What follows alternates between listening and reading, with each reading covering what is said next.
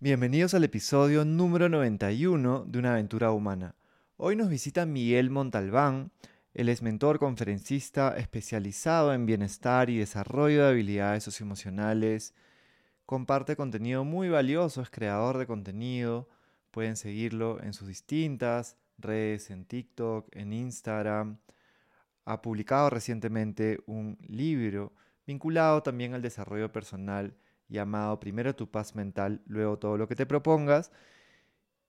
Y lo más importante para este episodio es que nos regaló una conversación muy viva y con muchos elementos valiosos para una persona que puede estar, ojalá, como la gran mayoría de personas que nos están escuchando, en un camino de crecimiento personal, con ganas de atreverse a hacer cosas importantes para su vida y que quizá escuchar lo que surge en esta creación, que es esta conversación, lo puede ayudar a animarse, a atravesar el miedo y hacer cosas valiosas para su vida.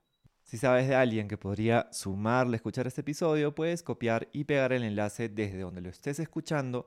Y si no lo has hecho todavía, puedes suscribirte a Spotify, Apple Podcast o la plataforma desde donde nos escuches. Bienvenidos a una aventura humana. Soy Juan Diego Calisto. En los últimos 20 años me he enfocado en contribuir para que las personas vivan con más bienestar y confianza. Una aventura es algo que está por suceder y que no sabemos cómo saldrá. En este podcast conversaremos con personas que viven conectadas con su propósito para inspirarnos de sus ideas, experiencias y hábitos. Cada uno de nosotros está en una aventura humana.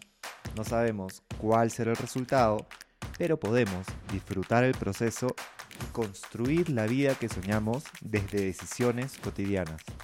Empezamos. Bueno, Miguel, gracias por estar con nosotros, por compartir. Estoy bien agradecido de que des tu tiempo y tu energía para compartir tu aventura humana y también expectante por todo lo que nos vas a, poder compartir desde tu historia de vida. Juan Diego, gracias a ti. Gracias a ti por la invitación. La verdad que emocionado de estar acá. Eh, un poquito de, también de nervio, de, miedo, el miedo es bueno, ¿no? Eh, para de contar mi aventura humana, ¿no? Porque a veces este, es bien bonito contar la historia de los demás, pero a veces cuando uno cuenta la suya, ¿no? Ahí va, sí, pero bueno, creo que los, que nos dedicamos a esto tenemos historias bastante que contar, casi todas personales. Hmm. Súper, eh, o sea, me resuena muchísimo lo que dices porque ese miedo, ¿no? Que se asocia con, como con vulnerabilidad, ¿no? De mira, este soy yo, esta es mi historia. Cuesta atravesarlo, ¿no? Incluso a veces eh, conversando con otras personas que escuchan el podcast dicen como, wow, ¿no? ¿Qué tal ejercicio de vulnerabilidad? Entonces, eh, gracias. Palabra, no, encantadísimo y palabra mágica la que has tocado, ¿no? Porque es casi prohibida, tabú entre quienes, yo tengo 52 años, entre una generación que ya somos mayorcitos, ¿no? En que eh, es, sinónimo para ellos, para mucha gente de debilidad, cuando es al revés, ¿no? Ser vulnerable es una total fortaleza. Mm.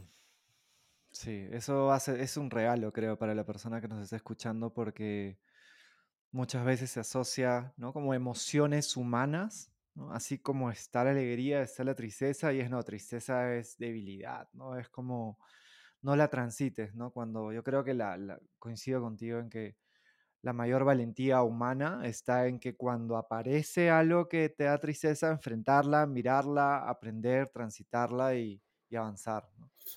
Sí, justo esta mañana, hoy tomé desayuno con el gerente general de una compañía textil y, en un momento le dije, oye, por si acaso se vale estar triste, ¿ah? O sea, por si acaso se vale bajonearse, ¿ah? O sea, la industria está complicadísima este año en general en el mundo porque hubo un sobrestock y, no se vendió tanto como se esperaba en el mundo. Y, pues ese año ha sido malo para casi todos, en muchas industrias, y malo me refiero financieramente. Y, le digo, oye, pero se vale bajonearse, ¿ah? o sea, se vale entristecerse, o sea, vale decir, pucha, no es lo que esperaba, no hay que esconder tampoco. Sí, me encanta que cuentes eso, porque es algo de lo que no se suele hablar, ¿no? Todo es como muy muy foto de redes sociales, foto de Instagram y no sabes todo lo que está pasando atrás de la persona, ¿no? De hecho, particularmente, bueno, luego que conversábamos en la previa, eh, en estos días, y, como es la vida, creo, ¿no? Yo estoy como en un cúmulo de emociones, ¿no? Ahorita estoy emocionado, estoy agradecido. Hace una hora estaba quizá triste por, bueno, algo que, le, ha pasado a mi gatita, que se ha enfermado y, y estoy acompañando ese proceso. Ayer estaba molesto, en un momento identifiqué por eso. Entonces dije, ok, estoy molesto, ¿no? Voy a, a manejarla yo como para, para no eh, involucrar a otros. Entonces ahí ya yo encontré maneras y después estaba agradecido. La vida es así, ¿no? La vida es un cúmulo de emociones. Más bien creo que cuando la cuando no la ves o cuando la bloqueas es cuando salpica también, hablando de liderazgo en otras personas. Salpica, salpica y a veces es, bueno que salpique porque por lo menos está sacando algo, ¿no? Este, a veces se acumula demasiado adentro, ¿no? Y vienen los problemas incluso de salud física, ¿no? Eh, sí, Tal Ben, Tal Shahar, a quien recomiendo leer muchísimo, es eh, un autor sobre felicidad, es quien tiene la clase de felicidad en Harvard. Él eh, siempre dice que al principio de su clase pues es bate récord de, número de inscritos, es una locura, el tipo es, muy, muy capo, yo he tenido la suerte de, estar en una charla presencial de él y el tipo dice que los primeros años en que dictaba y él hablaba de la felicidad, el principal, la principal barrera que tenían todos era de que, ¿cómo haces para estar feliz siempre? Y él decía, ¿quién te ha dicho que estoy feliz siempre? Pero eres profe de felicidad, o sea, sí, pero, pero eso no significa que esté feliz siempre. Decir, tienes que enfrentar, aceptar y superar si puedes todas las emociones que tengas, ¿no? Ahora, el hecho de que la aceptes y si estoy molesto no significa pues que, ah, que bueno, estoy molesto y sigues molesto con todo el mundo, contigo mismo y no sé qué. esa, no, es la idea, Hay, una idea que me, me, encanta lo que compartes, ¿no? De hecho, me hace todo el sentido del mundo. Por ejemplo, en mi caso yo entiendo la felicidad desde dos aristas. Una es tranquilidad, o sea, buscar estar tranquilo más que estar en este estado como zen.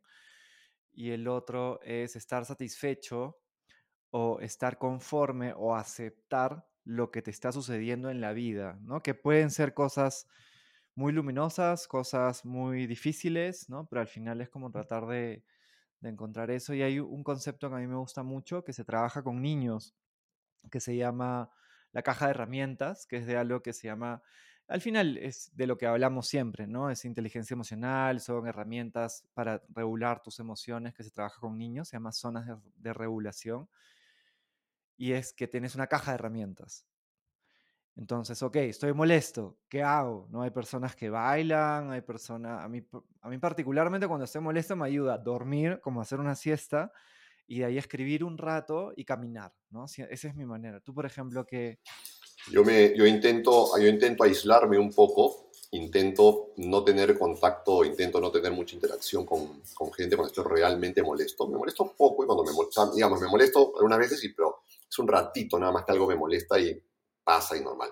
Pero cuando algo me molesta realmente, cuando algo no sale como yo esperaba o que sea, es algo que me molesta, intento aislarme. Eh, pero no es que me aíslo y me escondo, no. Intento poder caminar o intento estar yo solo. O sea, me gusta estar yo solo, ¿no?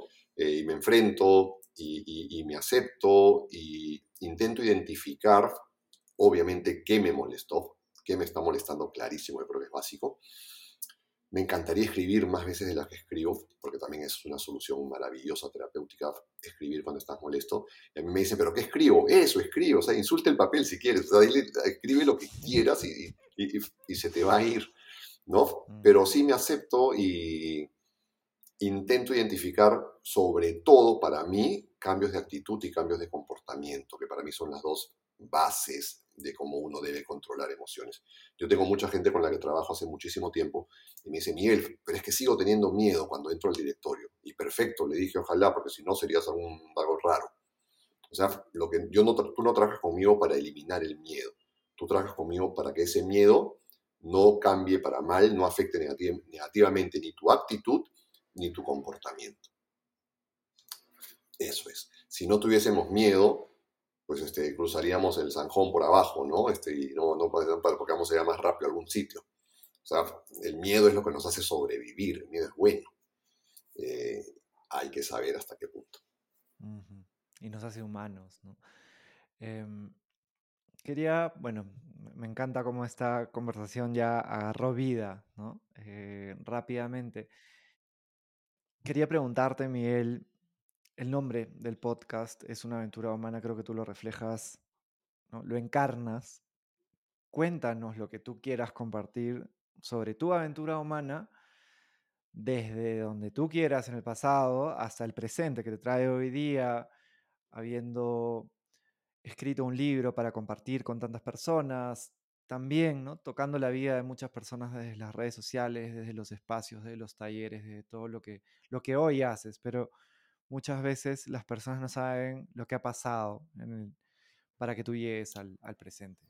Sí, gracias por la pregunta. Eh, y vamos conversando y me vas interrumpiendo si quieres para, para ver ese, porque para, a contar, yo hablo mucho y hablo de, si voy a contar toda la aventura. Eh, mira, mi aventura humana yo la resumiría con que el universo siempre me pidió venir a donde estoy ahorita y yo no quise hacerle caso por muchísimos años, por muchísimos años. Eh, yo fui muy, una persona muy pragmática, muy práctica, sigo siéndolo, eh, muy práctica. Entonces yo iba a estudiar lo, lo más fácil que, que, que, era para mí, que era yo era muy capo en números, entonces ingeniería. Para esto me salí a la Marina, porque entré a la Marina pensando que a ser marino y fue la, yo no digo error, pero una equivocación terrible, no, no era para mí, pero en absoluto, en absoluto. Eh, pero como siempre haces buenos amigos y listo. Eh, soy ingeniero industrial, me dediqué siempre a los negocios y yo era una persona muy práctica, muy pragmática, muy solucionador de problemas, muy más analítico que, que doer, más analítico que ejecutor, ¿no? Yo planificaba, analizaba el problema, encontraba soluciones y las lanzaba para que, para que sean otros los que llevaban esa caja de herramientas a, a arreglar.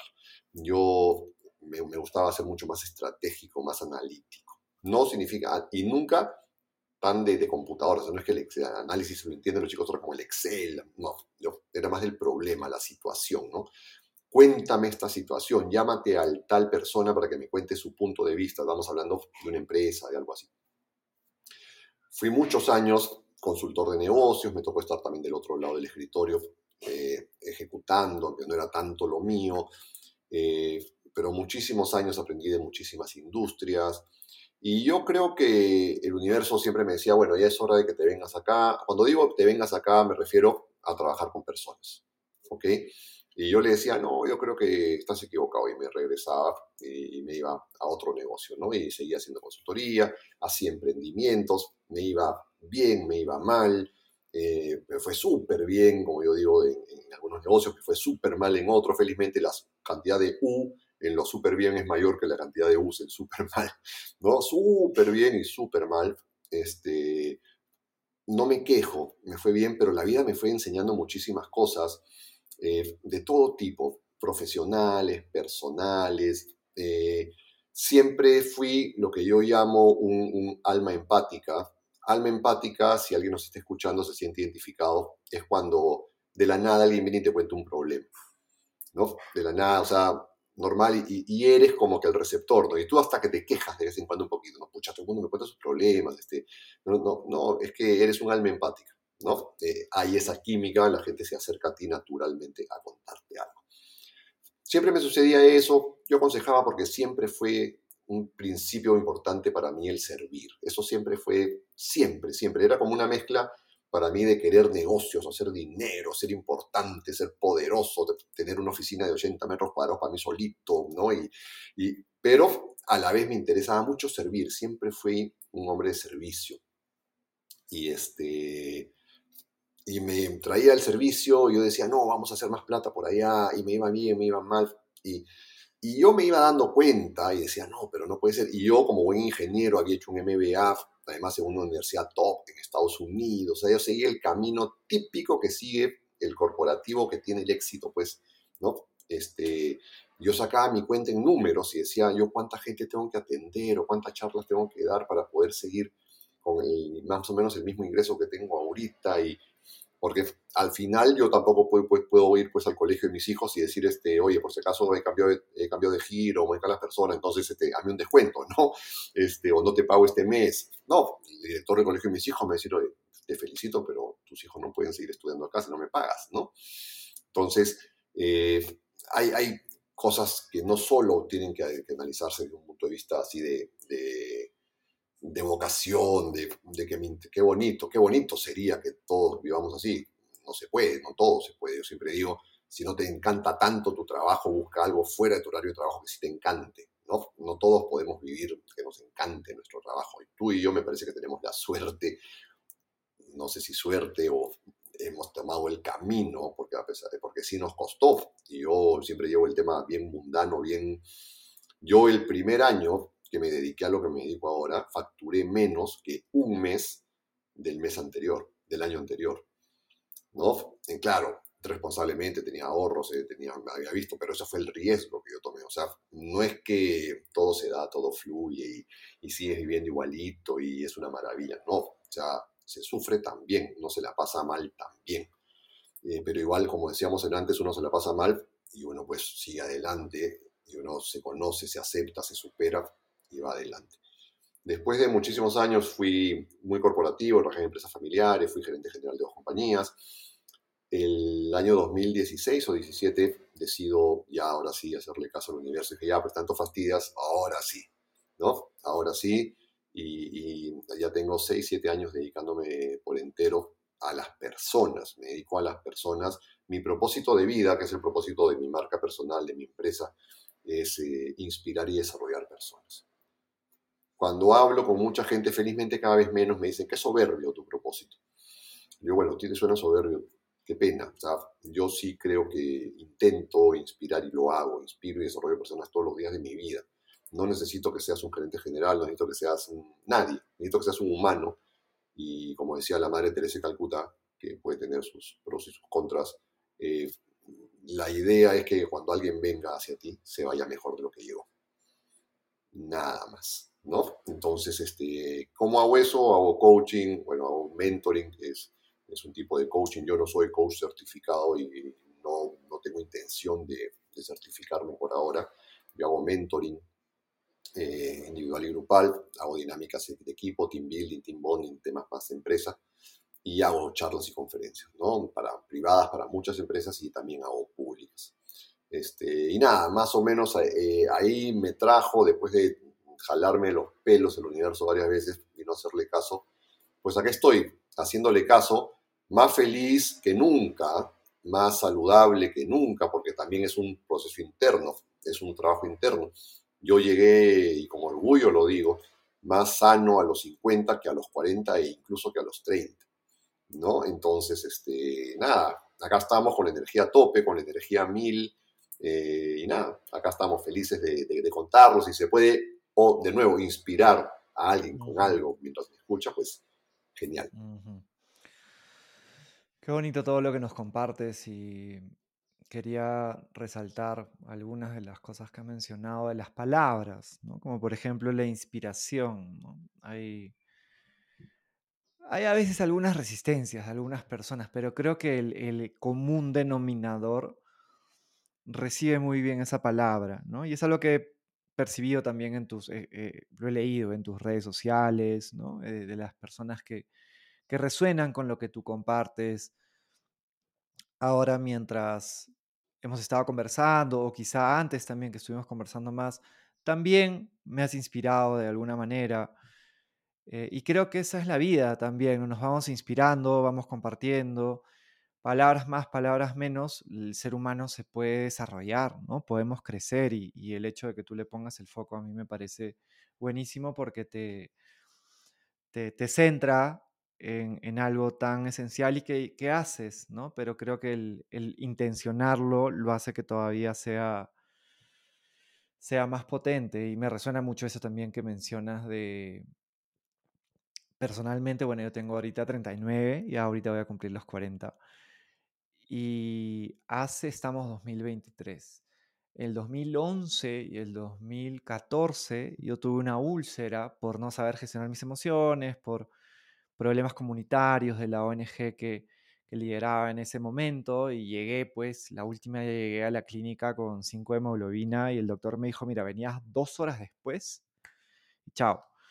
Cuidados intensivos, transfusión de sangre, la libré y ahí ya dije, ahora sí hay que hacer un cambio brusco, ¿no? Para bien, entonces todo hice, ¿no? Alimentación, acupuntura, eh, terapia energética, psicólogos, ayahuasca, todo lo que, lo que era posible, digamos, lo exploré. Eh, y bueno, ahí empezó un proceso bien bonito que, que me ha traído a la hora y de hecho hoy día me siento mucho más saludable y sano, con mejor salud físicamente también, reflejando más salud que hace 10 años. ¿no?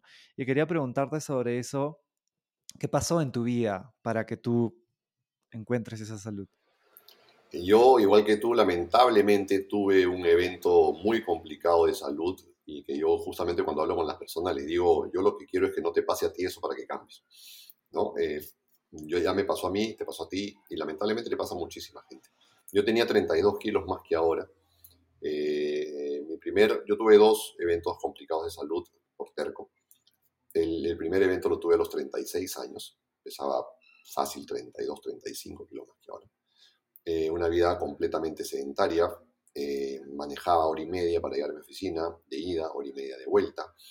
Eh, estaba todo el día sentado en una oficina resolviendo problemas. Estrés absoluto también de trabajo, de, solución de problemas, de que no, no, se solucionan las cosas, de que hay que conseguir. Yo trabajaba en, ayudar a empresas a salir del, hueco, a reestructurarlas, a cosas feas también, ¿no? A veces había que hacer unos despidos pues, de personal masivos. Eh, estaba mal física, emocionalmente, estaba un poco creo yo, este confundido, perdido, ganaba muchísimo dinero, porque esos trabajos te dan muchísimo dinero, entonces estás bien feliz tú, supuestamente, hasta que un día ya comencé a sentirme mal, comencé a sentirme mal, comencé a sentirme mal, y yo no le hacía caso, ya va a pasar, ya va a pasar. Para que te hagas una idea, yo camino a mi casa de regreso, paraba en una famosa tienda de, de comida rápida y me comí en el carro llegando a mi casa para llegar a mi casa y comer. ¿no? Llegar a casa y comer, me, tomaba un litro y medio de Coca-Cola diario. Sorry, no sé una marca, pero tomaba un litro y medio de, de la gaseosa diaria. Eh, era una locura. No, mi vida no andaba nada bien. Llegué, me sentía mal, me comencé a sentir mal, me comencé a sentir mal. No me hice caso, no me hice caso. Hasta que un día, muy tempranito, yéndome a la oficina, manejando yo, me comenzó a sentir, me comencé a sentir realmente mal. O sea, sentía que me desmayaba, sentía que, que, que así como, como dicen los chicos, se me apagaba la tele. ¿no? Entonces, este, no sabía qué pasar, no sabía, y lo único que atiné por instinto fue a girar, a cambiar, y llegué a emergencia de una clínica, pero así tipo película que dejas el carro a la mitad de la pista, te bajas y casi te desmayas, y me meten a la clínica, me hacen unos análisis, por supuesto, todo volaba, desde la presión, eh, triglicéridos, colesterol, todo lo malo volaba, todo lo bueno estaba muy bajo, y, y bueno, en fin, luego de muchísimos análisis, eh, estudios y qué sé yo, terminé, como yo digo, no, no, no creo que haya sido humano, es un angelito de haber sido en, en, la oficina de un cardiólogo, que era como de edad de mi padre, más o menos. Yo, como te repito, tenía 36 años y me, me cita y la secretaria me da y me dice, el doctor me ha pedido que le dé la última cita porque quiere conversar con usted muy, bastante. ¿no? Yo dije, wow. Y llegué y el cardiólogo me ve, me hace pasar, era la última cita, 7 de la noche, 7 y media, no me acuerdo. Era en el, y, me, me, siento y me mira y me dice directo, ¿te puedo hablar como si fueras mi hijo? Yo, no, yo, me partí en cuatro en ese momento, ¿no? O sea, ¿qué, qué, ¿qué me tiene que decir? ¿Por qué me va a hablar así? Y me dijo mi vida en colores, ¿no? Me dijo mi vida en cuadraditos. Yo tenía 36, como te digo, y me dijo, ¿quieres llegar a los 40? Eh, yo tenía un hijo de que el, mi hijo tenía siete años, ¿no? Ocho. Entonces dije, oye, dije, no, pero por lo menos dime a los 50. O lo que yo en broma le decía, lloraba yo. Me dijo, no, no vas a llegar a los 40. Si no cambias, no vas a llegar a los 40.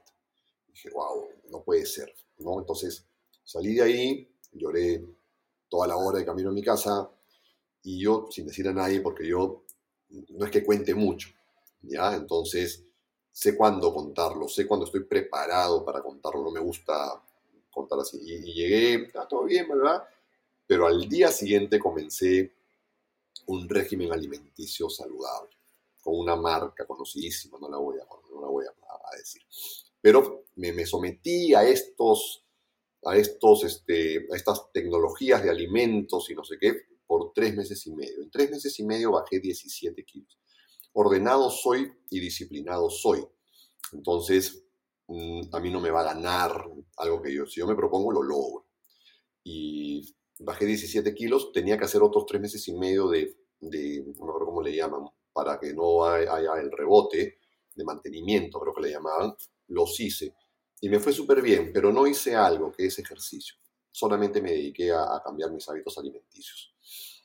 Eh, pasó, me fue súper bien, ya era yo otro, ¿no? Bajé 17 kilos, andaba más contento, más contento y, pasó, pasó, todo muy bien hasta que unos 10 años después, 8 o 9 años después, llega un segundo episodio, pero que yo lo descubro mucho antes. Y yo mismo me dijo, o sea, no puede ser tan tonto Miguel de esperar nuevamente a ese momento. Entonces tomo acción antes, ¿no? Y ahí sí, ya no solamente es un tema de alimentos, sino es un tema de deporte, de movimiento físico, es un tema ya de y también es un tema de actitud y de comenzar a aprender cosas también intelectuales diferentes. ¿no? Entonces comienzas a leer otro tipo de lecturas, otro tipo de libros, comienzas a ver, oye, ¿será verdad que, esto me, me, inflama si es que lo como de noche? ¿Será verdad que si camino me va mejor? ¿Será verdad que si descanso más o más temprano, que es alguna deuda para mí, yo siempre digo, el problema del descanso es un gran problema que yo tengo, no me gusta acostarme tan temprano, pero comienzas a, a, a, cuestionarte muchas cosas. Y ahí hice el cambio y hasta ahora va. O sea, ya tengo 8 o 9 años, ahí sí bajé no solamente 17, bajé 30 kilos, eh, pero, pero no en 3 meses. ¿Te das cuenta? Fue más ordenado, más estilo de vida que régimen. Entonces, bajé los 30 kilos en 2 años, más o menos poco a poco el ejercicio hasta ahora lo sigo haciendo. Yo hago yoga, me gradué de profe de yoga, que es algo que no ejerzo, pero soy profe de yoga. Me metí en ese mundo, me certifiqué en nutrición, ¿no? Este, me, tampoco me obsesiono, no es que soy obsesionado, pero, pero sí me gusta saber. Por ejemplo, dejé de tomar alcohol cuatro años Ahora, tomo, me tomo pues una chela al mes o un vasito de chilcano al mes, sobre todo por la compañía, un gran amigo viene y nos vamos a tomar a, comer y me tomo uno porque me siento contento. Pero llegas a preguntarte, o sea, ¿por qué me tengo que meter este veneno al cuerpo si sé que me va a ir mal, si sé que me voy a afectar en algo? Y, y ahí va, ¿no? Entonces, ese fue el cambio radical Además que eso viene acompañado con la enfermedad de mi madre, tres años después ella muere, enfermedad dura, cáncer. Entonces, todo se junta y, porque no, las cosas no pasan de casualidad, pasan por una causalidad. Yo siempre digo que me prepararon, así como ese meme que es este, Dios le da las batallas más fuertes a sus mejores guerreros y uno dice, bueno, pero a mí me confundió con Rambo. más o menos, ¿no? Más o menos era eso, ¿no? Porque mm. todo se mezcló, quebré una empresa, me enfermó mi madre, me dio este tema de salud. O sea, porque es todo, porque somos seres integrales. Y eso es lo que, nos, lo, que nos cuesta a veces entender. Somos seres integrales y pues si nos enfermamos de uno, nos estamos enfermando de otro también. Y nada, pero fue una cosa terriblemente buena para mí, porque como te dije, a los 50 llegué más sano que a los 40, que a los 30, eh, me va bien, soy feliz, creo que nunca fui tan feliz como, como lo soy ahora. Qué bonito, gracias por, por compartirlo y creo que hay muchas como intersecciones entre nuestras historias y creo que ahí hay, hay regalos también para otras personas que ojalá que no lleguen a un caso así, a un caso tan extremo. De hecho, yo te conté dos fechas, la segunda, que fue en el 2014, con un día de diferencia falleció mi papá y mi abuelo. Imprevisto, ¿no? No era uno, mi papá de cáncer y mi abuelo. el único indicio fue que no se terminó su café con leche en la mañana, ¿no? Eh, pero bueno, pasó todo eso y, se removieron todos los cimientos y me llevó a, a, un caso tan extremo que yo creo que Bueno, a veces, ¿no? Los, los regalos vienen en envoltorios bien extraños, pero ojalá que estos envoltorios que ya los hemos nosotros sacado y los estamos poniendo ahí en el reflector, que otras personas lo puedan escuchar. Y quería sobre esto preguntarte el nombre de tu libro, ¿no? Está tan vinculado a la paz mental, ¿no? O sea, primero es tu paz mental. ¿Qué mensaje hay detrás de esto y, qué nos quieres compartir alrededor de, del mensaje y de tu libro también? Sí, mil gracias por la pregunta. Complemento un poquitito lo que dijiste antes. Eh, el envoltorio lo abrimos. Lo que pasa es que normalmente el envoltorio, yo, yo, yo siempre escuchaba cuando era chico, el envoltorio viene con, viene con, con mandil de trabajo. ¿no? O sea, el envoltorio viene con forma de trabajo y hay que cambiarlo y a veces no tenemos las ganas la fuerza o no lo descubrimos y lo dejamos pasar, no, trabajo no, gracias, ¿no? Porque si viniese en envoltorio pues, de, chocolate lo abriríamos rapidito, ¿no? Entonces viene en envoltorio no tan bonito. Y lo otro es que el inteligente aprende sus errores, pero el sabio aprende los errores de los demás, ¿no? Ojalá que quienes nos escuchen, eh, bueno, y en general, nosotros también, yo me he librado de varias por aprender de, de los errores de los demás, ¿no? Es más barato también equivocarse, equivocarse de los demás. Mira, mi libro, eh, gracias nuevamente por la pregunta, se llama Primero tu paz mental, luego todo lo que te propongas. Eh, mi libro me nació del alma. Mi libro me lo escribí en 60 días a las 5 de la mañana todos los días. Eh, fue en pandemia, yo me levantaba muy tempranito, siempre me levantaba muy tempranito. soy la envidia de mis hijos porque nunca en mi vida y de repente de muchos que me van a escuchar ahora, porque nunca en mi vida, en mi vida, he sentido el cinco minutitos más, por favor, para dormir.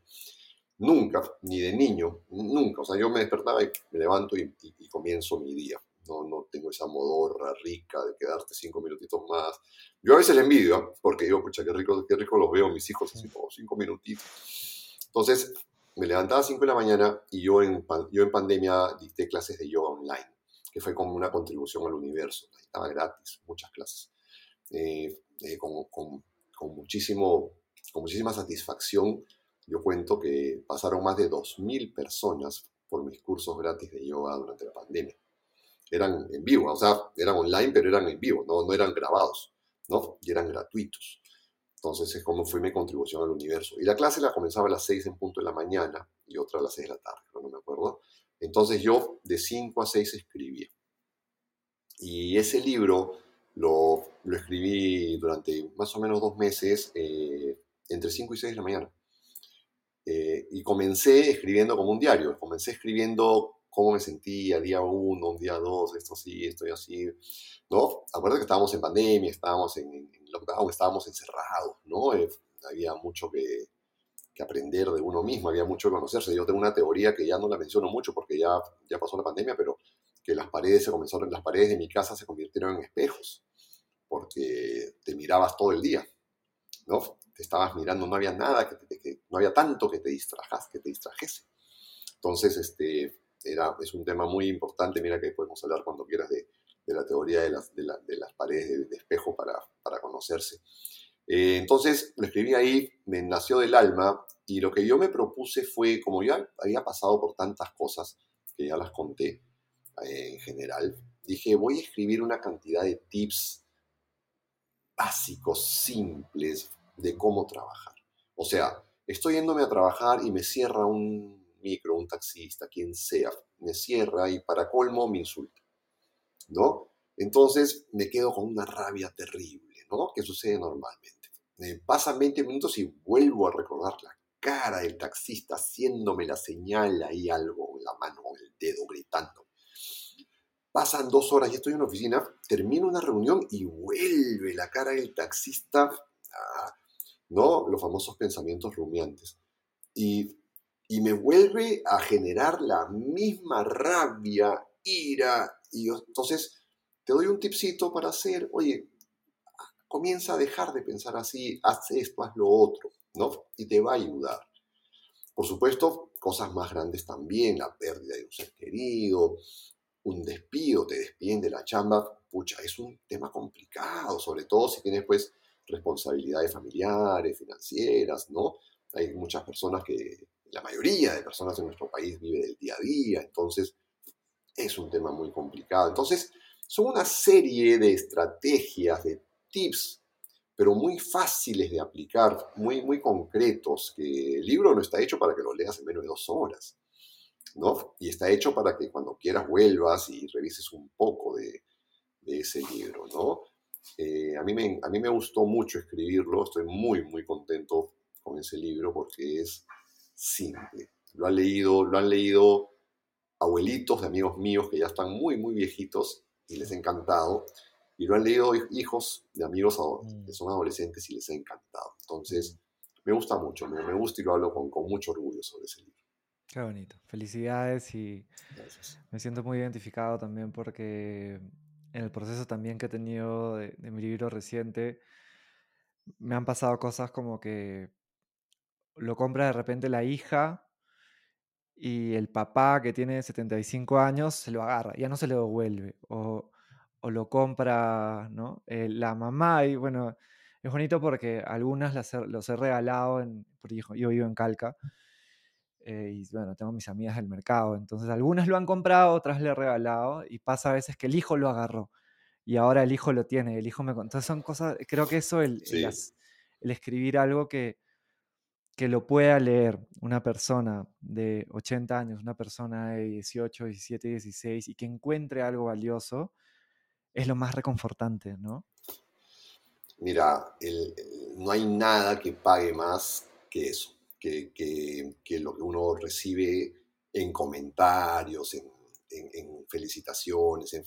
Yo, yo, tengo yo, yo, manejo redes sociales, tengo un canal muy, muy fuerte en, TikTok y manejo las redes sociales y los comentarios que recibo maravillosos de agradecimiento, de, de, gente que no conozco y que quizá nunca conozca, ¿no? De gente que me dice, Miguel, vi tu video sobre cómo tener la entrevista final, no sé qué, y, me dieron la chamba.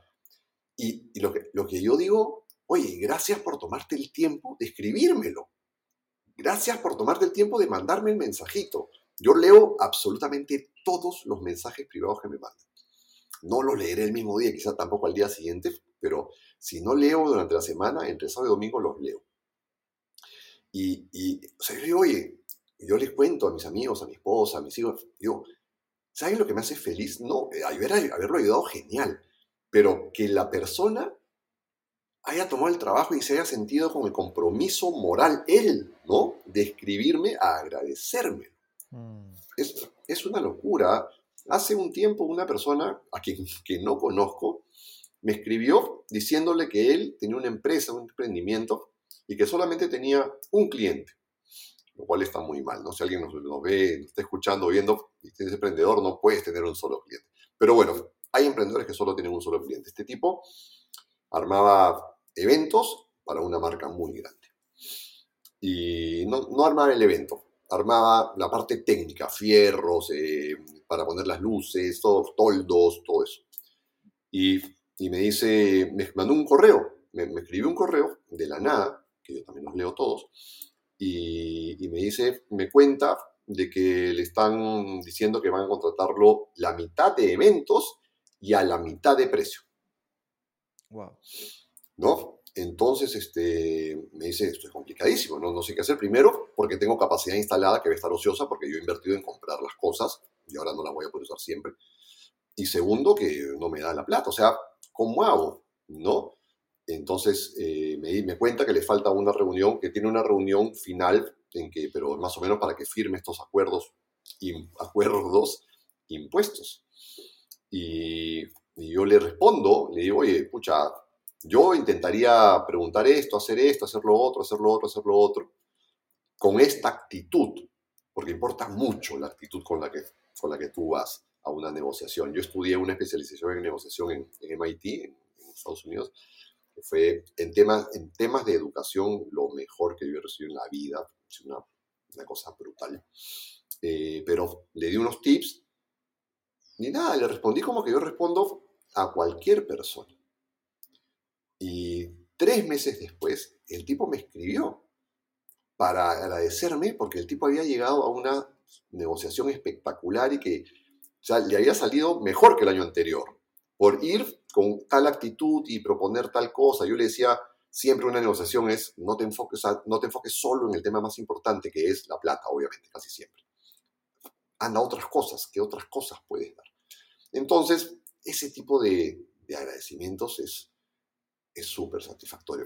Que tu libro lo agarre una persona y lo lea otra es, es maravilloso, ¿no? Y que te hablen y que te cuenten cómo te fue, que esto sí que es, y que te pregunten sobre el libro, que te, a mí me escriben de la nada gente, o amigos, y me dicen, Miguel, tu libro llegó a mis manos, lo compré, este, genial lo que dices en tal, en tal parte, ¿no? Este, es, es, es agradecimiento puro es agradecimiento puro a la vida, ¿no? Agradecimiento puro a la vida. Y me sonrío porque ayer, antes de ayer, recibí un mensaje de una, chica, una mujer que me decía, Miguel, tengo, así, así me escribió, Miguel, tengo un problema serio con mi hija, pero es largo si te lo escribo, ¿me vas a responder sí o no? ¿no? Como diciendo, no, me voy, no te voy a escribir todo el problema por las puras, ¿no? Te escribo estas dos líneas, dime por favor que me lo vas a responder sí o no. Pero salió, claro, asegurándote antes del esfuerzo, ¿no? Y claro. Pero sí, es, es, es, yo creo que eso es lo que nos, nos alimenta el alma. Es tremendo regalo, que te, que te sorprende, ¿no? De hecho, me pasó ayer, estaba haciendo un taller de de, storytelling y public speaking para emprendedores sociales y fue interesante porque nos dividimos en grupos y yo estaba con un grupo y la, mitad del taller era un poco ver si es que ellos querían desarrollar su guion frente a los otros, porque es una competición. Y uno fue, dijo, sí, yo quiero compartir porque estamos compitiendo, pero también estamos compartiendo y sacó su, y yo lo ayudé a, a quedarme un poquito su, el inicio, digamos, de su, de su pitch. Y mm, al final que yo digo, bueno, y hice una referencia en mi libro porque hablaron del miedo, entonces dije, bueno, formas de atravesarlo, hay ahí, no es un publicherry, pero si quieren pueden buscarlo. Y recién ahí él conectó y dije, oye, tú eres el mismo, yo he leído tu libro. Me dijo, pero te ves distinto en la portada, ¿no? Creo que me dijo, te ves gordito, no me acuerdo qué dijo. Eh, pero fue bien tierno, ¿no? Porque lo compartió frente a todos, después me mandó un mensaje, oye, muchas gracias, como me encantaba y que ha sido un honor también que puedas como ayudarme en mi pitch, entonces ya después lo seguiría ayudando como cosa especial, pero eso creo que son los regalos más importantes y desde las, las vidas que puedes tocar, ¿no? Y quería preguntarte también, ¿qué has aprendido en este proceso de escritura que estoy seguro que muchas personas que nos están escuchando quieren iniciarlo o ya lo han iniciado? Mira, eh, aprendí a ser paciente conmigo mismo porque no todos los días vas a tener la inspiración maravillosa, así como dice Joan Manuel Serrat de, Joaquín Sabina, dice que yo hubiese querido escribir como este pata, este tipo se siente, escribe y después se va a tomar un trago, vuelve, no sé qué. Yo me tengo que sentar todos los días a la misma hora en el mismo escritorio para trabajar y ahí es que me llega la inspiración eh, a tenerme paciencia, y hay días en que no salía una sola letra, hay días en que no salía una sola palabra, o por supuesto escribía, pero lo borraba todo al día siguiente, me parecía malísimo. Eh, a no ser perfeccionista, porque siempre vas a querer lo mejor, o sea, siempre vas a querer que esté mejor dicho, siempre vas a querer que, que haya algo más, y no, o sea, va a haber un momento en que tú tienes que decir, listo, se acabó con esto, con esto salgo. No, no puedes seguir perfeccionándolo porque si no nunca vas a terminar. Nunca. ¿No? Eh, aprendí a ser más vulnerable, aprendí a, que se me vea porque cuentas cosas, quieras o no, cuentas cosas personales también. Aprendí a que gente desconocida sepa sobre mí. Aprendí, aprendí inteligencia artificial porque utilicé Journey para, para hacer, para hacer las, las imágenes, que me encanta. Mm. Me encanta porque yo, yo que soy un, obsesionado de nuevo, pero sí una persona que le gusta mucho la comunicación y que cree mucho en la comunicación. Cuando tú te comunicas con una inteligencia artificial, estás, estás retándote. Porque si no te sale lo que tú quieres, no es por culpa de ella, inteligencia artificial, es por tu responsabilidad que no te has comunicado bien.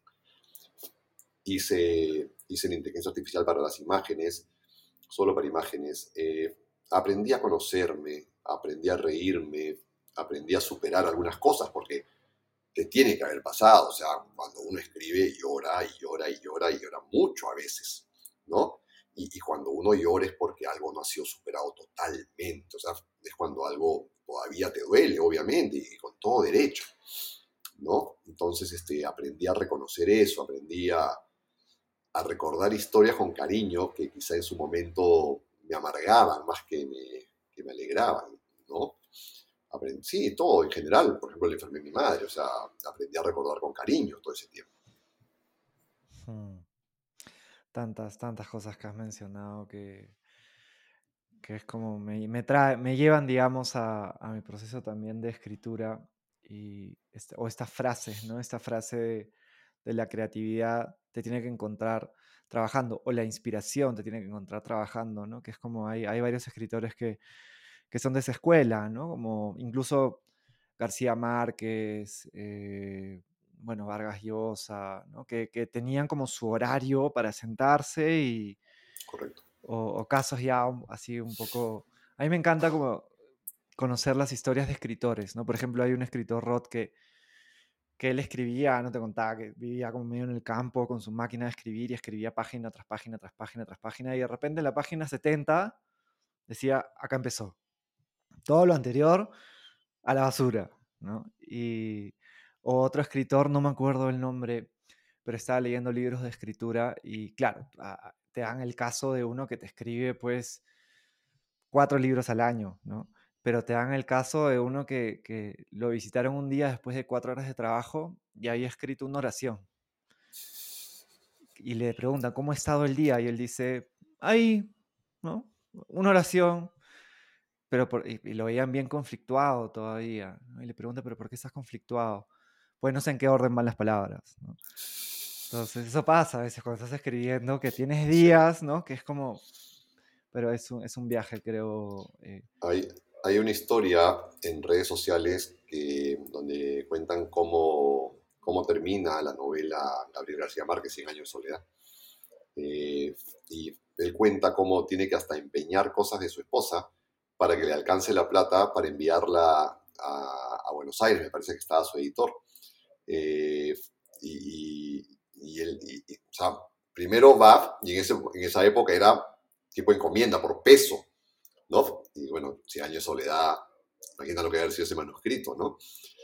Entonces, lo envía por encomienda, pero lo pesan y le dicen, este, bueno, son, imagínate, no, recuerdo los números de historia que está, este en redes sociales se puede buscar, 100, 100, son 100 pesos, le dicen, ¿no? Y él dice, no, pero tengo solamente 60. Y, y envía la mitad de la novela, ¿no?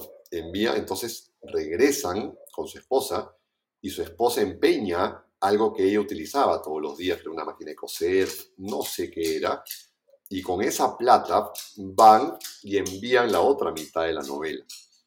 Y cuenta el Gabo, maravilloso ser humano, que saliendo su mujer voltea y le dice, más te vale que sea buena esa novela, ¿no?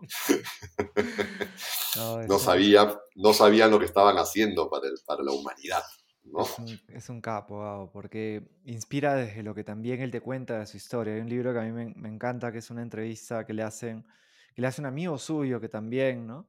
Está en el mundo literario, El olor de la, de la guayaba, donde te va contando esas historias también y, claro, su primer libro, Lo, lo Jarasca, que dicho sea de paso, se lo rechazaron y, ¿no? Y un, un editor, eh, bueno, un crítico español que trabajaba con una editorial de Argentina, le dijo que se dedica a otra cosa, ¿no? Que no, que no, era lo suyo. Él te cuenta cómo incluso con, con, la hojarasca lo empeñaba su manuscrito para seguir durmiendo en el hotel donde estaba, ¿no? Y a mí esas historias me gustan porque me inspiran porque dices, mira, él ha pasado por esto, ¿no? Entonces, los, los baches que uno se encuentra en el camino te fortalecen y son parte del camino. Sí, hay historias de, de, digamos, de fracasos, fracasos hasta el éxito o de que de que alguna persona no confió en, en alguien exitosísimo, yo creo que, yo creo que siempre vamos a encontrar, ¿no? Michael Jordan fue, o sea, Manu Ginóbili no, no entró al equipo de, de Bahía Blanca, o sea, de, su, de, de una ciudad pequeña todavía, o sea, olvídate, hay, hay muchos. Para terminar tema de escritor, o bueno, para una, una anécdota más de escritores, eh, entrevistan a Stephen King. Stephen King es reconocido no solamente porque es un buen escritor, sino porque tiene miles de libros, no sé cuántos ha publicado. Y él le preguntan cómo haces para, para escribir. Y él tenía un objetivo del número de, hojas, del número de páginas diarias. ¿no? Y, pero no todo te sale bien, decía él. Sí, pues, pero te, las terminaba. No significa que las iba a publicar todas las que escribía. Pero no me levantaba de mi escritorio hasta que no tenga, imagínate, 25. ¿no? Y decía, no me levantaba de mi escritorio hasta que no tenga 25 hojas escritas. No significa que las 25 las iba a publicar. Las iba a revisar y me iba a parecer feas, no importa, pero escribía 25. No, no es 25 el número, ¿no? Pero, y ese fue su secreto, o sea, esa era su disciplina. Porque, y eso es una enseñanza maravillosa que te da la vida, la disciplina, la, creatividad, la creatividad necesita disciplina. ser creativo no es ser un loquito que a cualquier hora, donde sea y como sea, hace las cosas. No. no. La disrupción está muy bien también. La disrupción viene del caos. ¿No? La disrupción viene del caos, pero la disrupción no puede ser permanente. Lo que es permanente es la creatividad, la innovación. Y eso no viene del caos, eso viene del desorden nada más. ¿no? Y, eh, eh, y eso necesita disciplina. Necesitas un poco de disciplina para eso, ¿no? Entonces, Stephen King es un, caso de, éxito en ese tema. Tremendo maestro. A mí me, fascina el libro del eh, On Writing, ¿no? Mientras escribo. Eh, de hecho, él en un momento te cuenta, creo que le puede servir a cualquier persona que está también queriendo escribir, queriendo iniciar, ¿no? Como, como personas también que, que conozco él tenía como un, corcho ahí donde ponía todas las, cartas donde le habían rechazado su primera, su primera novela. Las tenía ahí todas, ¿no? Él te cuenta también cuando, cuando ya tenía familia, cómo la pasaba, lo difícil que era y que él tenía que escribir, a veces se ponía al costado de la, de la lavadora. Y estaba ahí pues escribiendo, ¿no? También en su tiempo extra, ¿no? Entonces, claro, son son formas, ¿no? Y creo que lo que tú nos has compartido de 5 de la mañana, de 5 a 6, encontraste la manera, era lo que te funcionaba, inspira también, eh, particularmente, yo cuando empecé a escribir mi libro también fue en pandemia, probablemente hemos, hemos comenzado en momentos muy similares, y en ese momento yo trabajaba, digamos, en un horario de oficina, entonces lo que me funcionó ahí fue de 5 a 6 de la mañana también, más o menos, ¿no? A veces era 4 y media, 5 y media, 5, 6, eh, y eso hizo que suceda. Entonces probablemente una persona que está queriendo escribir, el mejor consejo puede ser este que, que les estás dando, que es siéntate a escribir, ¿no? Siéntate, genera el hábito y que las cosas vayan fluyendo. Sí, si no sabes qué escribir, escribe lo que sientes. Cuéntate a ti mismo en el papel cómo te estás sintiendo, qué quieres, estoy molesto hoy día porque no, me imagino, no me imagino nada para poder escribir. Sigue escribiendo, sigue escribiendo y te va a aparecer lo que contaste antes, ¿no? Ya, ok, este es el inicio. Hmm. Acá comienzo. Y te va, quizás no el primer día, no el segundo, no el tercero, no sabemos. Eh, hay gente que está inspirada a las 5 de la mañana, hay gente que se inspira a la hora del almuerzo, hay gente que se inspira en la noche. no, yo no creo en las recetas universales. Yo no creo en el club de las 5 de la mañana. Tú puedes ser el club de las 6, de las 7, de las 8, de las 9, de las 10, el club de que quieras, pero tienes que tener cierta disciplina, cierto orden, cierta... Eso, orden establecido en la vida para poder lograr cosas. Es muy difícil lograrlas solo con creatividad o solo con disrupción. Pienso lo mismo que tú. Hoy día yo soy del club de las 9 de la mañana, porque entre 7 y 9 ahí está mi rutina matutina, donde también con mis gatas vamos ahí a ver las montañas. Eh, y está bien, cada uno, cada uno encuentra su... Me gusta mucho eso porque a veces uno se puede sentir abrumado cuando lo comparten en redes y es como, ay, si no me despierto a las 5 de la mañana no soy exitoso, no va bien las cosas.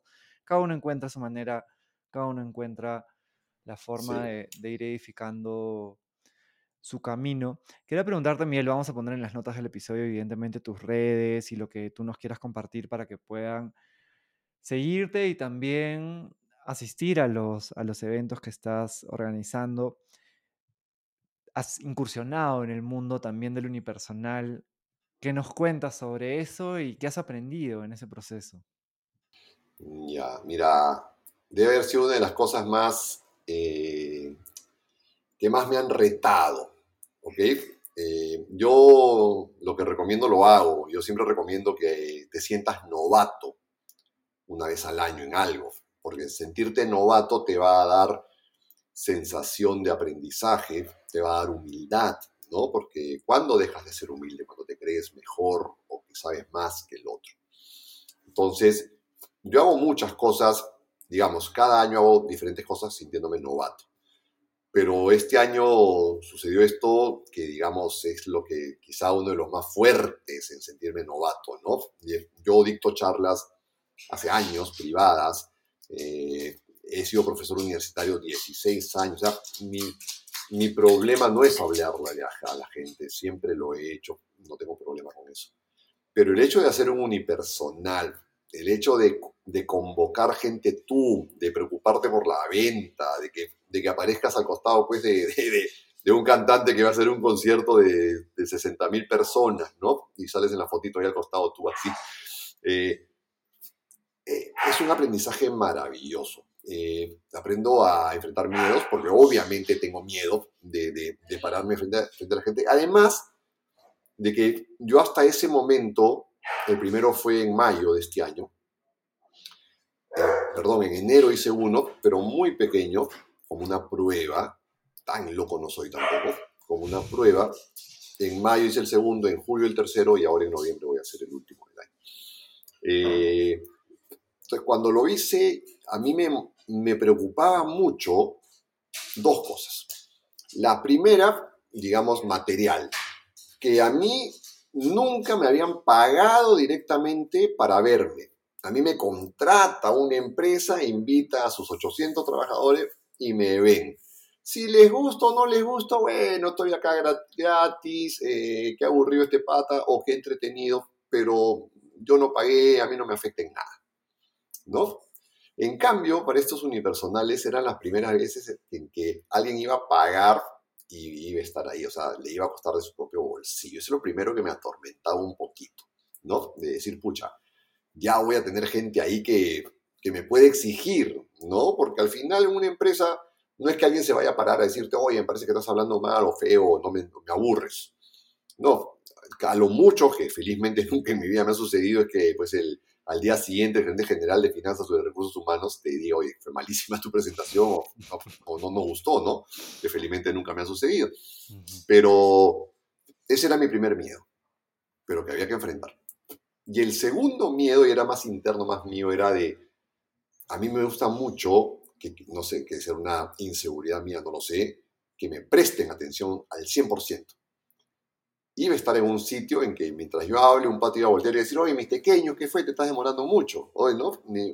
¿Quieres pico sour, chilcano? Ya, hermoso. O sea, eso a mí también me ha atormentado un poquito de cómo iba a enfrentar eso. Cómo iba Te juro que esas cositas eran las que más me gustaban, más que pararme ahí, más que hablar. Aparte que era como una personalidad, entre comillas, distinta mía, porque tenía que ser, si bien es cierto, yo no soy un comediante para nada, había que utilizar algo de humor, no, es una charla corporativa típica, había que gritar un poco más, levantar la voz, hacer una bromita, hablar con el público, interactuar, era diferente, ¿no? Había música, yo uso música en vivo, entonces, pa, pa, pum, pa, sonaba luces, música, todo, y, y, era, eso era un miedo, ¿no? Era distinto, pero lo que más me, me atormentaba, entre comillas, eran esas dos cosas. Primero, que alguien iba a pagar y el mismo que pagaba era el que me estaba viendo y no sabía cómo lo iba a enfrentar. Y lo segundo, la distracción, la bulla o la poca atención que me podrían dar a mí porque están conversando en la mesa, pues, ¿no? O un trago, una, comida, qué sé. Pero felizmente miedo, miedo aceptado es miedo trabajado y miedo superado, entonces lo hice. Yo creo, ahora, a mí la gente, yo a veces no caigo tan bien porque a mí cuando me preguntas, ¿y qué tal te fue? Yo te digo espectacular. O sea, para mí me fue espectacular. O sea, no sé si para las 200 personas que han ido cada vez les ha espectacular. No lo sé, por lo menos lo que me cuentan a mí me dicen que sí. Obviamente el que no me, que no me cuenta de repente es porque no quiere decirme que me, que, que me salió mal o que no le gustó tanto. Pero yo estoy súper contento con, con, el performance, con cómo fue todo, con la venta, por supuesto, porque hicimos sold out, eh, hacemos sold normalmente. Eh, es maravilloso y, eh, y, aparte el baño de gente ahí de sí, que te, te, saludan y que hablamos y que tú sientes que impactas, de verdad, es, es muy bonito. Es muy bonito. Yo animo a todos a hacer algo nuevo, sentirse novatos. ¿ah? Más que hacer algo nuevo por distracción, a mí me interesa que te sientas novato. Mm. Porque sentirte novato tiene muchísimas ventajas, tiene Mm. mucho aprendizaje. Felicidades y, y gracias por compartir esto porque sé que puede impulsar a personas que, que están ahí, ¿no? Lo hago, no lo hago, me mando, no me mando, ¿no? Esto que, has hecho es, es grande y, y- y aprendes muchísimo, ¿no? Al salir de tu, como tú decías, de Yo tengo, yo tengo clientes, gerentes logísticos, financieros, de marketing, y me dicen, Miguel, ¿dónde puedo hacer un curso de oratoria? ¿O dónde puedo hacer un curso de, de, de- de sentirme más confiado? Yo les digo, hazte un curso de payaso, hazte un curso de impro, hazte un curso de stand-up comedy, hazte un curso de teatro. No, pero no, yo quiero algo profesional para que me ayude. No, no, no, te va a ayudar más de lo que te imaginas. Yo hice cursos de clown, eh, igual porque me llamó la atención, porque necesito hacerlos para sentirme novato. Lo hice hace varios años. ¿no? Entonces sí es importante eso. Y es importante porque te ayuda a ti. No- de hecho, en algún momento te va a ayudar también a tu profesión de alguna manera. No porque quieras hablarle al público siempre, pero de alguna manera todos lideramos algo en algún momento de nuestra vida y te va a enseñar. Impro, o sea, a mí me gusta, aunque suene feo y no es que me encante tampoco cuando estoy ahí, es este, porque es el ridículo, ¿no? O sea, te sacan al frente de 15 personas en, un- en una sesión de clown o de impro, no sé qué, y te dicen, ah, ahora eres animales, ¿no? Ahora quiero que hagas como caballo, como no sé qué, y jaja, y, y tú dices, oye, ¿qué te pasa, no? O sea, y a mí me pasaba que yo decía, pues yo voy a la empresa, soy gerente general de empresa, tengo todo y vengo acá y soy nadie, y me tratan mal y me hacen hacer como caballo. ¿Qué pasa, no? Entonces, justamente eso es lo que necesitas. Humildad, sentirte novato, que no, no, no, no todo es tu burbuja, la, la- la del trabajo. La impro fue justo el, el primer taller que yo llevé estudiaba, cuando estudiaba economía en la agraria. Fue, "Uf, quiero salir un poco de esto. eh, y fue, me acuerdo que después de la primera clase, que duró como tres horas, un gran maestro que le tengo mucho cariño, Lucho Herrera, salí tan cansado, más cansado que después de haberme jugado dos partidos de fútbol seguidos, ¿no? Era como que mi mente estaba, pero uff, y eso te ayuda para tanto como lo que estamos haciendo ahorita, ¿no? Esta improvisación, esto ir construyendo, ir creando en el camino, eh, me parece un, gran consejo. Y bueno, ya nuestra, nuestra pregunta de, de cierre es que te imagines al Miguel de 13, 14, 15, 16 años que te está escuchando ahorita, ¿qué le dirías para que navegue esta aventura humana con un poquito más de quizás salud, bienestar o paz mental? Eh, yo le diría que, que no madure porque es una trampa. Responsablemente, por supuesto. Eh, que no madure en el sentido de que no sea tan serio. Fui muchos años muy serio. Fui muchos Mm. años demasiado pegado a la letra, pegado a la línea, ¿no? A no te salgas de la línea, colorea, pero no te salgas de la línea, déjame salirme de la línea un poquito. Yo creo que él me diría eso.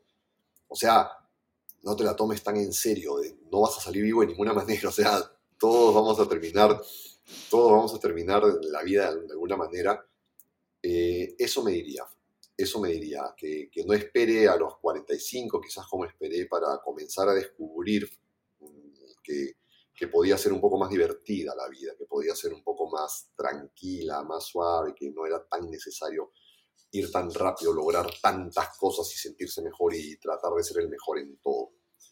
No me arrepiento, no me, me fue súper bien siempre. eh, igual también creo que estas preguntas tienen como su trampita, ¿no? Porque si no hubiese pasado lo que pasé, pues no hubiese encontrado esta conclusión, ¿no? Pero obviamente me copio la, la frase de Mafalda. Mafalda dice, no crezcas, es una trampa. Yo la cambio a, no madures porque es una trampa. No te vuelvas tan serio. No hay nada que, que no te permita, si algo, si algo no te permite sonreír, no, no, es- no- no vale la pena. No vale la pena. Gracias por ese regalo, Miguel, y, y gracias por compartir con tanta autenticidad, con tanta generosidad, no solamente en este podcast, sino en general en la vida. En el episodio, en las notas del episodio van a encontrar ahí los enlaces para poder seguirte, para poder comprar tu libro, para poder también estar atentos a este, a este evento que se viene en, en noviembre y que sigan los éxitos, que sigas inspirando y, y que sigas también creciendo e inspirando desde ese camino de crecimiento que, es algo que siempre percibo, percibo de ti. Mil gracias, Juan Diego, gracias por la invitación, gracias porque me ayudas a, hablar y cada vez que hablo me conozco más también, cada vez que hablo me gusto más. Es que, también eso a veces uno tiene miedo de decirlo, no es tan bonito. Nos tenemos que comenzar a gustar más para ser más felices, para seguir avanzando, ¿no? Eh, gracias por esta invitación, eh, gracias por, poner mis redes ahí, bettercall.miguel en, en todas las redes. Eh, el evento es el 22 de noviembre va a ser un teatro, vamos a cambiar el formato de un unipersonal de tipo bar a un teatro, donde va a ser bastante más reflexivo, más bonito, va a ser íntimo, eh, está, lo estamos preparando, eh, no te puedo contar más lamentablemente porque sale un par de días todo, todo está, en, está bajo siete llaves, pero está lindísimo. La verdad es que, ojalá, ojalá no se lo pierdan que, quienes les interese este tema. Mil gracias, Juan Diego. Yo encantado de estar acá. Seguimos avanzando. Eh, nada, seguimos con nuestra propia esencia para que no nos pare nadie. Maravilloso, Miguel. Vamos a estar atentos al, a ese espectáculo. Qué bonito que lo, que lo lleven a un teatro, ¿no? Creo que va a agarrar otra. otra va, a incrementarse esa magia ¿no? de, la, de la presencialidad en un espacio así. Y ojalá que nos volvamos a encontrar pronto. Un abrazo grande. Un abrazo, Juan Diego. Espero que este episodio haya generado valor en tu vida de alguna manera. Y también quería contarte que ya salió mi primer libro de bienestar y crecimiento personal, se llama Tu aventura humana, y lo puedes encontrar en nuestras redes sociales o también en tuaventurahumana.com. Viene acompañado con un tour mundial que voy a estar en diferentes ciudades de América Latina, también en Estados Unidos, en España, en Costa Rica, en Chile y a través de este tour vamos a compartir una experiencia muy especial que espero tengas ganas de ser parte. Gracias por escucharnos y hasta pronto.